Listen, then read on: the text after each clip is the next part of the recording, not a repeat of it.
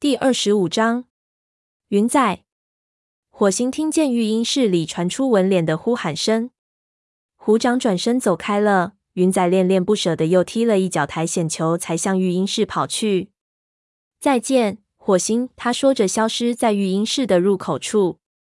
火星抬头望了望天空，天已经大亮，是他外出巡逻的时候了。他肚子很饿，但捕猎队还没有回来。所以他只好先饿着肚子。也许在外出巡逻时，他能找些什么吃的东西。他急急忙忙向金雀花通道跑去，落叶在他的脚下发出嘎吱声。沙爪和鼠毛早已等候在营门外。火星翘着尾巴向他们打了个招呼，能见到沙爪使他感到有些喜出望外。沙爪说：“嘿。”鼠毛则朝他点了点头。白风从金雀花通道里走了出来。早班巡逻队还没有回来吗？鼠毛说：“还没见到他们。”但就在他说话的时候，火星听到沟外的灌木丛里传来沙沙的响声。不一会儿，便见柳带、奔风、黑条和陈爪从树丛里钻了出来。柳带报告说：“我们巡查了河族全部的边界，到目前为止还没有看到任何异常迹象。”今天下午，蓝星那一班巡逻队会再去探查一遍。白风回答说：“好的，我们去巡查影族的边界。”黑条说：“希望他们和河族一样，乖乖的离咱们的领地远一点儿。经过昨晚，他们应当知道我们正在加紧戒备。”白风说：“希望如此。”他转身说道：“你们准备好了吗？”火星点了点头。白风晃动了一下尾巴。然后在前头开路，白风和鼠毛走在最前面，火星走在中间，沙爪走在最后。他们彼此间隔得很近，火星甚至能感觉到沙爪呼出的热气。快到蛇岩的时候，火星嗅到了一股熟悉的气味，心里升起一种不祥的感觉。他正要张嘴向同伴们发出警告，鼠毛先说了出来：“是影族。”大家停下脚步，认真的嗅着空气。沙爪小声说：“真不能相信他们还敢再回来。”火星注意到他脊背上的毛都竖立起来了。白风的眼里闪着怒火，这些气味是刚刚留下来的。我原希望在叶星的带领下，影族能够通情达理，谁知他们竟然这样蛮横。看来雷鬼路那边吹来的寒风，吹得影族的猫们都变成了铁石心肠。火星离开大伙儿，钻进身旁一簇浓密的灌木丛里。他仔细搜寻着残留在那里的气味，是影族，没错。他熟悉这股气味，非常熟悉。他忽然发现，这股气味一定是他曾经见过的一位影族的武士留下的，但是哪一个呢？火星继续往前走，希望嗅到更多的气味，以便能唤起他的回忆。接着，他又嗅到其他的什么东西。火星低下头，看见灌木丛里的地上摆放着一堆兔子的骨头。森林里各个族群的猫通常都会将猎物的骨头埋进土里，以示对被他们捕杀掉的生命的尊重。火星忽然意识到摆在这里的骨头意味着什么。他衔了几根，转身走出灌木丛，来到白风面前，将骨头放在地上。白风看着这些骨头，顿时大发雷霆。兔子的骨头，他们把这些骨头放在这里，摆明了是想让我们知道他们一直在我们的领地里捕猎。我们必须马上将这件事情汇报给蓝星。火星从来没有见过白风如此发怒，他问：“蓝星会派出队伍攻击影族吗？”白风低嘶着说：“他应该这么做。如果可以的话，我将带领这支突击队。叶星辜负了我们的信任。”他应当为此付出代价。蓝星，白风将兔子骨头扔到会场中心。虎掌从暗处走了出来，告诉他说：“蓝星出去巡逻了。”半尾和双毛急急忙忙从巢穴里跑出来看个究竟。白风怒气冲冲的对虎掌说：“看看这些。”不用他多说，虎掌已经明白了这些骨头意味着什么。它们的气味说明了一切。虎掌的眼里开始闪现出怒火。火星站在空地边望着这两位伟大的武士。这些兔子骨头虽然不是什么好兆头，但他却对这件事充满了疑问，而不是愤怒。此时巨影族赶走断星仅仅三个月，他们怎么可能敢冒这么大的风险来挑起和雷族之间的战争呢？虎掌显然没有他想的这么多。他大声将黑条和奔风召集过来后，又喊道：“柳带和鼠毛，跟我们一起去。我们去找影族的巡逻队，给他们点儿苦头吃，让他们今后离我们的领地远远的。”白风点了点头。沙爪兴奋地跑了过来，两眼放光，问白风：“我能去吗？”白风告诉他说：“这次不行。”沙爪立即蔫了下来。他说：“那火星呢？是他发现的这些骨头。”虎掌米凤起眼睛轻蔑地说：“火星就留在这里，等蓝星回来后向他通报一声。”火星问：“你们不等他回来就出发吗？”虎掌说：“废话，兵贵神速。”他向白风晃动了一下尾巴，他们一起冲出营地，黑条、柳带、奔风和鼠毛紧跟在后。火星看着他们消失在视线之外，他们的脚步声渐渐远去。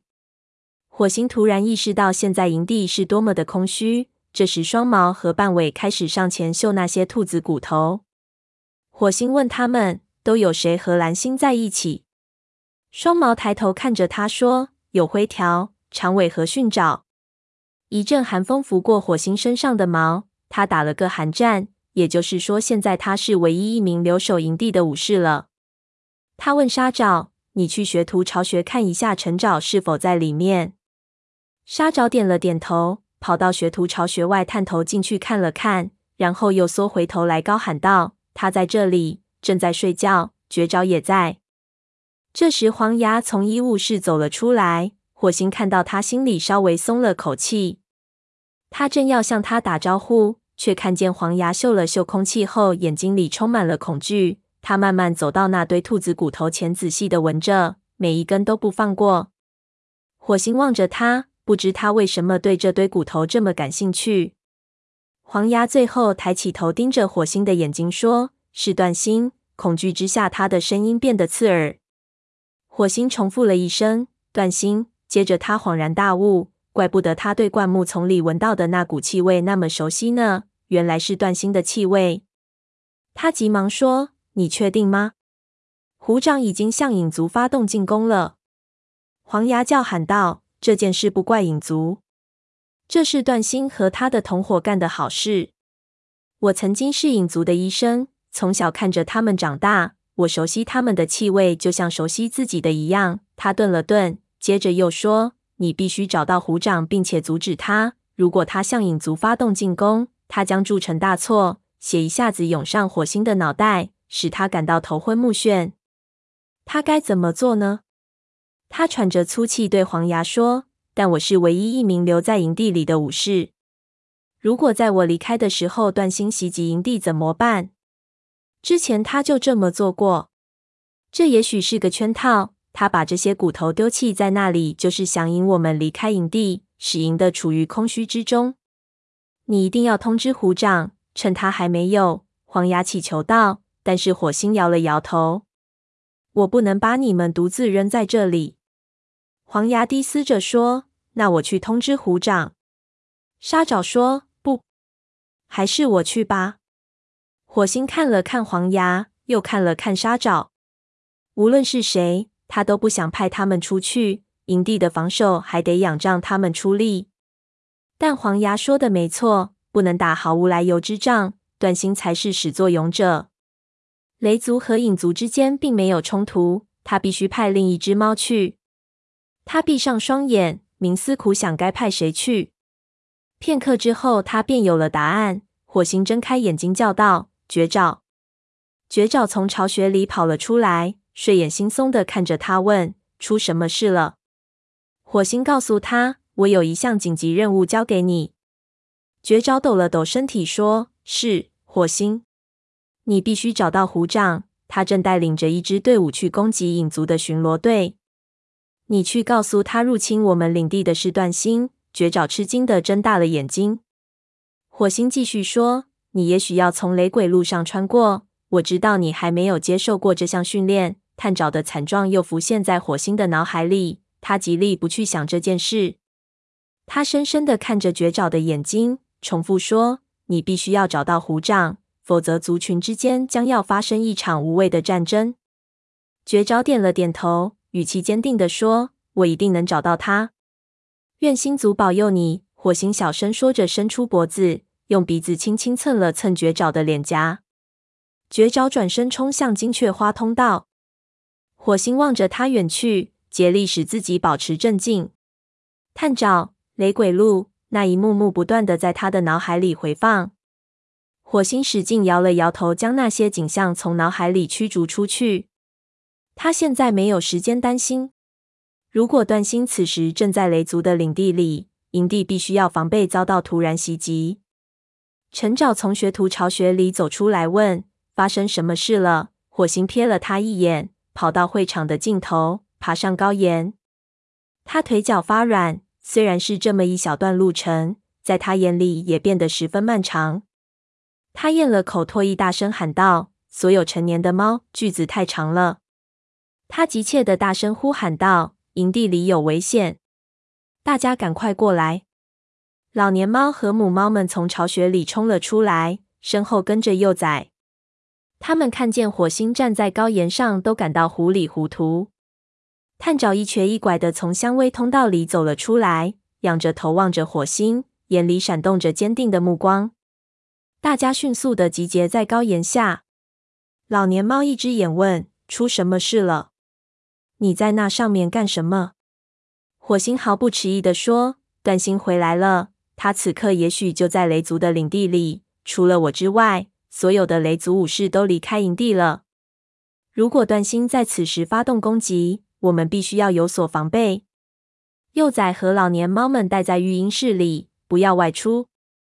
其他的猫必须要准备战斗。火星话未说完，就听营门外传来一声阴森森的吼叫。一只瘦削、深棕色的虎斑猫窜进了营地，它身上的毛乱成了一团，双耳残破不全。尾巴像一根折断的树枝，从中间垂落下去。段星，火星吸了口冷气，他张开利爪，身上的每一根毛都竖了起来。四只雄壮的武士尾随段星而至，他们的眼里都闪着仇恨的目光。段星龇牙咧嘴，低嘶着说：“看来你是唯一一个留下来的武士了。事情比我预想的要顺利。”